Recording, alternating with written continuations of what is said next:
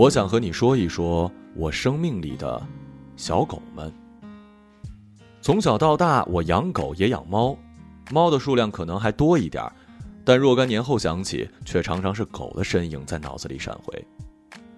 这与偏爱无关，而是因为狗总是更容易的卷入人类的生活变动。先从今年开始吧。今年二月，我开始养了一只雄性的小土狗，叫买买。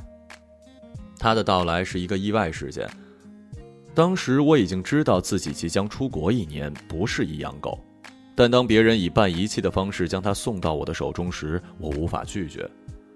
当时买买的模样不算可爱，掀开包它的白布角角，露出一颗棕黑色的小脑袋，没盒似的。身上的毛也是暗不溜秋的，只有两只亮晶晶的小眼睛，大胆地望着我。不晓得是害怕，还是因为太笨。差不多十五岁之后吧，有十年我没有接触过狗。遇到买买，我揉着它厚软的胎毛，闻到它身上淡淡的小动物的臭气，有一种久违的触动。虽然这触动没有深意，但已足够让它与我建立了一种联系。从此。虽然它是一小窝狗中流落最远的，命运却最先安定下来。买买自己大约永远也不明白这当中有什么机缘吧。那一天是二月四号，我连买买的出生日期也未得知，便上网查查资料，从他的步态与牙齿数目大致判断他刚刚满月，于是将他的生日定为了一月四号。到五月十一号，我出国之前，买买一直养在我的身边。起初我还在上班，中午不能回家，只能早晨多留一些食物。我怕他饿，又怕他一口气吃多了撑坏，就在家里不同角落各藏了几小撮奶糕，让他玩耍的时候陆陆续续的发现吃掉。下班到家，买买激动万分的跑到我的脚边嚎叫，要吃要抱。我抓一把食物放进盆里，他一头扎进去吃，吃两口跑到我的脚边又哼哼。我摸摸它，它便跑回去吃，没吃两口又回来。后来我明白了它的意思，就蹲在食盆边，它一边吃，我一边摸它的背，好让它感觉到完整的满足感。那时买买还很小，饭后很快屎尿齐下，我训练它定点排泄，起初总是不成功的时候多，我就成了捡屎官了。虽然只有我一个人住，但每天都要彻彻底底的拖地。他看到拖把就兴奋，咬住不放。我给他纠缠不过呀，只能把它放在一只下不来的板凳上，让他蹲在上面看着我拖。过了几天，他敢于从凳子上蹦下来，就换了一只更高的，然后再高再高。总之，他有对策，我有战略。到了三月份，我辞职了，我们开始度过一段昼夜相互陪伴的日子。他的主要活动场所呢，主要在客厅，我就退到了卧室。也许他明白卧室不属于他，所以一旦进来就喜欢撒一泡尿作为标记。我用快递箱子在卧室门口堆了一个一尺多高的坝，让他在坝那边与我翘首相望。当然，没过多久，他就能胡乱地爬过这道坝。等我出国之前，他已经能够轻松地一跃而过。每天他都不一样，他是浓缩式的飞快成长。只有没心没肺的傻小子才可以长得这么快呢。在这两个月里，买买逐渐褪去了幼犬的模样，长成了成犬的雏形。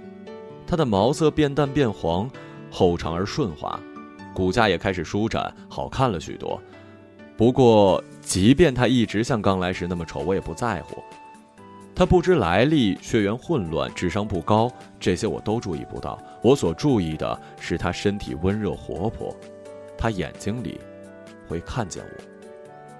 一个生命被另一个生命认真的看见，还能得到对方的爱，这本身已经是日常生活里的一件奇迹了。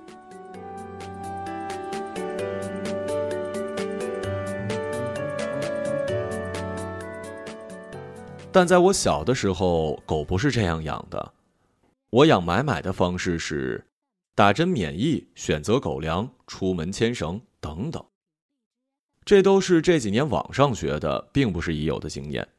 十多年前，狗几乎不可能受到这样仔细的照顾。那个时候，小孩子都是放养长大，靠运气避开种种的危险活下去。我的童年生活在一个郊区的大院里，我们虽然有城市户口，青晒日头，雨踏泥，生活环境基本上还是农村式的。时常有流浪狗、流浪猫跑进院子，我会视情况收养一两只。这种对于动物的亲近，应该是出于本能。很多大人不能理解我，如同我也不能理解他们的无动于衷。前面我说过的，十五岁之后，我有十年没有养过狗。十五岁的那年，我在读初三，所养的最后一只狗是一只黑色的大狗，特别的矮壮，头颅厚大，骨骼粗短，堪比一只熊。当时院子里许多人已经搬到了市区里，院子变得空落寂静。某一天，他流浪到了院子里，无声无息地待了下来。当时在院子里暂居的流浪狗不止他一个，我也不记得怎么来的，就与他熟悉了。他有时呢跟在我的身后走走，有时趴在我们家门口，显示出一种归属关系。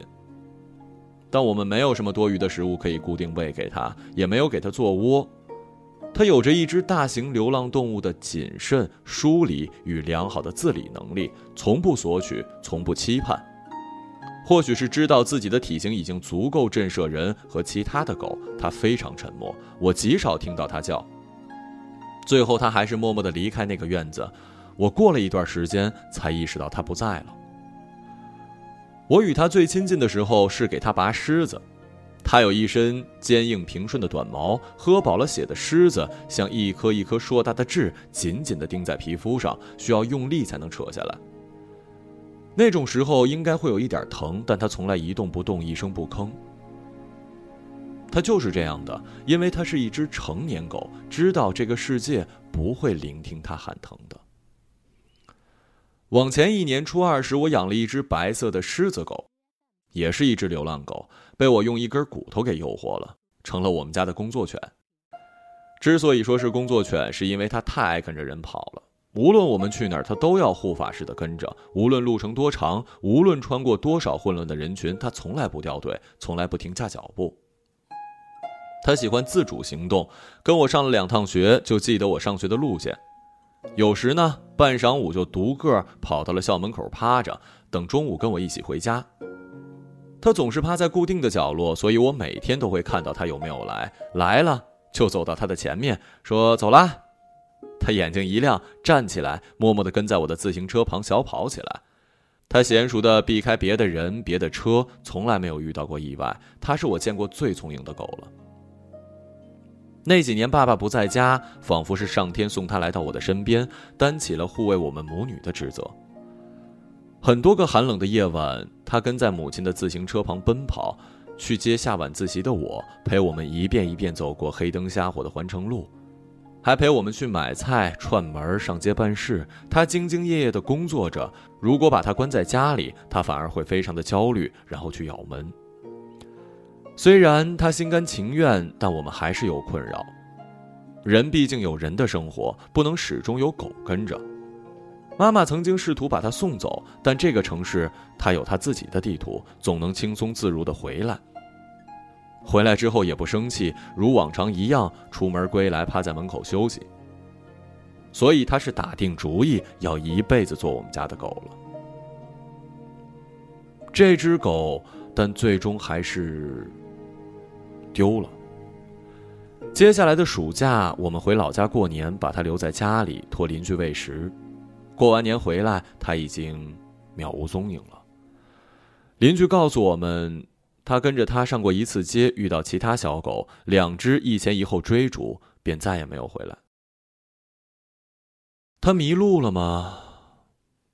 我想他是自己选择迷路了，因为我们突然从他的家里消失了。虽然只是过年暂时的离开几天，但在他看来，他是又一次被遗弃了。所以他没有再跑回头路，重新开始了流浪的行程。我知道他很健壮，耐得住流浪的日子，但我再也没有跟他解释的机会了。许多年后，为心中内疚的驱使，我为他写了《苍狗》，那是我正式发表的第一篇小说。里面的白狗，最后不是丢了，而是自己离开了主人家。我看过很多小狗为主人鞠躬尽瘁的故事，但我自己不愿意再写这样的了。我宁愿小狗有自己的执念，当它对人感到失望的时候，直截了当的就离开。这篇小说受到了编辑的喜爱，很快发表出来。至今，偶尔还是有读者告诉我，苍狗打动了他。只有妈妈说：“你没有写出那只狗完整的神韵。”妈妈是对的，这个世界上除了我，只有她知道，它到底是什么样子，知道它怀有多少人类无福消受的灵气与执着。这一黑一白两只流浪狗像风中的生命，我不知道它们的结局，甚至没有给它们起名字。唯有一只狗，一只白色的小京巴，在我身边走完了他的一生，每次回忆都十分难忍的一生。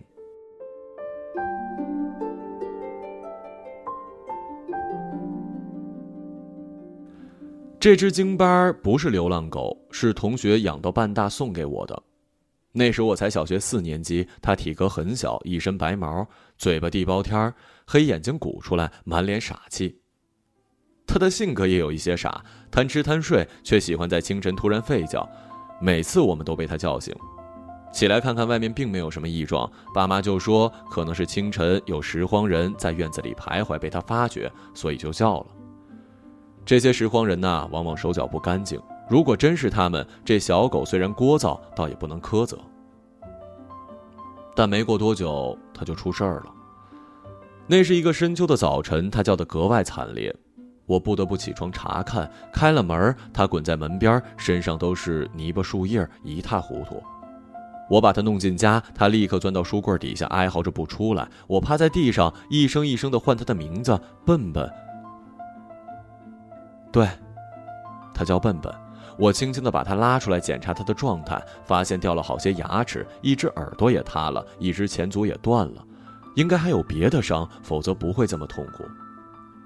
之后时间不早，我得上学。中午回来，他还是缩在书柜底下，直到晚上他累了，才让我抱出来放在了窝里。那几天里，我时刻牵挂着笨笨的伤，我想要送他去动物医院治疗，当然这是妄想了。但我不能坐视他的疼痛，于是去平常感冒打针的诊所，说我要买止疼药。我用两元零花钱换了几粒止痛药，混在奶粉里泡了给笨笨吃，他一点也不吃。我就用小勺试图倒进他的嘴里，他也不咽，牛奶顺着嘴角流下来。笨笨瘫痪了十二天。这十二天里，无人时他只是躺着喘气，不能动。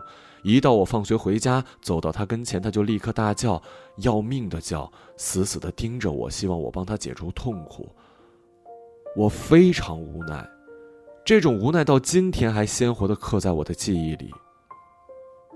一天天积累着，混杂着烦躁，超过了一个小孩的理解限度。那是我第一次隐约明白，世界上有一些痛苦就是纯粹的痛苦，没有意义，没有缘由，更不会带来什么精神上的进步。我定时给他喂有止痛药的牛奶，后来妈妈开始心疼奶粉，爸爸更不会管这些小事儿。笨笨已经是一只废狗了，他们没有把他勒死或者丢掉，在郊区已经是受过高等教育的父母才有的开明了。我当时年纪小，总是抱着一丝希望，觉得笨笨可能好起来。实际上，笨笨是在一天一天的衰弱下去。最后那天是一个万里无云的秋日，当年没有雾霾，阳光痛痛快快的照在门上，仿佛空气自己能燃起火来。我把笨笨抱出来，放在地上侧躺着晒太阳，给他的身上盖了一条旧毛巾。我拿了一本书，在一旁背对着太阳阅读。笨笨细细的喘息，一直看着我，没有移开目光。我发现他在看我，就伸手在他瘦骨嶙峋的身上摸了一摸。后来我去了一趟厕所，回来之后他已经不再喘息了。折磨了他许多天的痛苦终于彻底平息，他的眼睛依旧睁着，只是覆盖了一层灰色的薄膜。笨笨就这样艰难的结束了他不到一岁的生命。我把他埋在了离家不远的一棵桃树下，做了一个小坟。第二年，坟上长出青草，坟包被雨水蚀平，他就此融入了平静的轮回里。只留我至今也不明白，他终究是如何受伤的。后来，我养的一只猫也是某一天莫名死去，躺在了一片瓦砾堆上，口鼻流血。我也不知死于谁手。也许有人不喜欢它，也许有人不喜欢我，或者不喜欢我的父母。总之，跟笨笨的死一样，并没有人为之负责。我有时觉得，我们人类是在血腥气中行走的。血腥气盘旋在我们的脚下，当我们能够昂起头走路的时候，我们可以视而不见，只是脚后跟有点凉。一旦有人摔倒，血腥气就会立刻包围他，而低矮的动物们始终身在其中，难以逃脱。所以，当人类的残酷之处波及他们时，伤害只会加倍。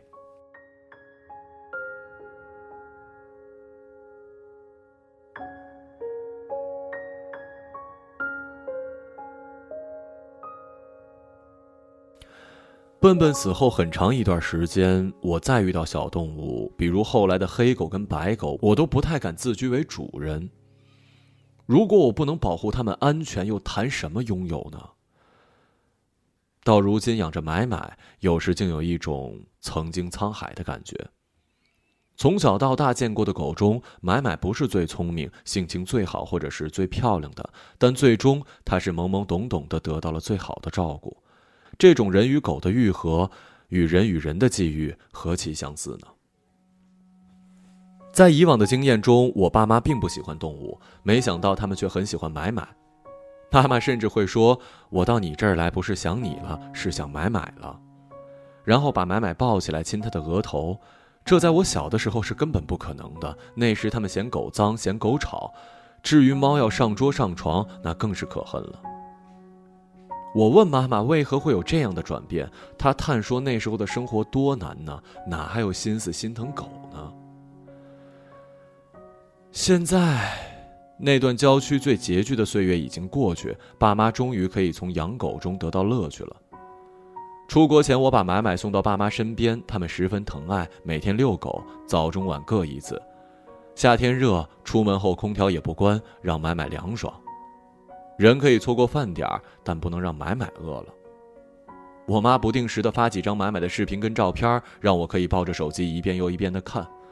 我确实想念买买，虽然他在我出国一个月之后渐渐的忘了我，内心牵挂一只小狗的感觉其实还挺甜蜜的。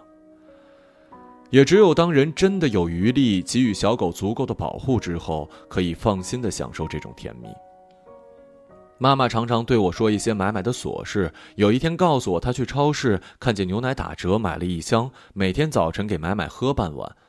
买买的早餐还有鸡蛋。妈妈去菜市场收了一些鸡屁股，煮了给他吃。买买狂喜，一口一个，吃多了，出去玩的时候吐出了一只完整的鸡屁股，把我爸吓了一跳。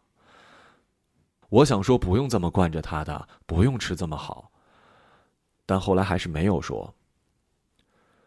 因为我想起了一件事儿。那是初二寒假，白狗即将走失的那个冬天。一天下午，我看见白狗窝在了走廊角落的窝里，因为天气很冷，微微的发抖。我找来一片窗帘布，想盖在它身上。那只是一片废弃不用的廉价窗帘布，但我犹豫了一下。因为在我所生活的环境里，狗是不配得到盖被子保暖这样的照顾的。这会让大人发怒的。他们认为狗如果过得太过舒适，对人来说是一种冒犯。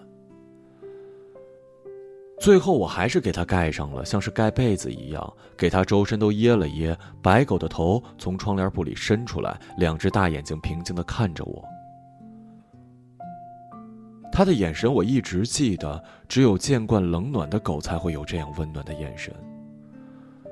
我见他还在发抖，心想：如果再加一条旧枕巾，他就不会冷了。但是我没有这样做，我感觉那超出了某种限度，我怕挨骂的。那个冬天过去，白狗再也没有在我的生活里出现过。如果能回到当年，回到那个大雪将至的下午，给他加一条绵软的旧枕巾，该多好啊！这只是一件小事儿，也许白狗自己都不在意，但如果我做了，那些东西就会不一样了。于我而言，真的会不一样了。所以我愿意买买受宠，虽然它只是一只无知无觉的小狗，但若它生活好一点，若这世界上多一只快乐的小狗，或许那些不幸提早消失的小狗们，那些在记忆尽头流浪、只看得见背影的小狗们，能原谅我们多一点。我知道他们不会责怪我，但我的心里是真的抱歉过的。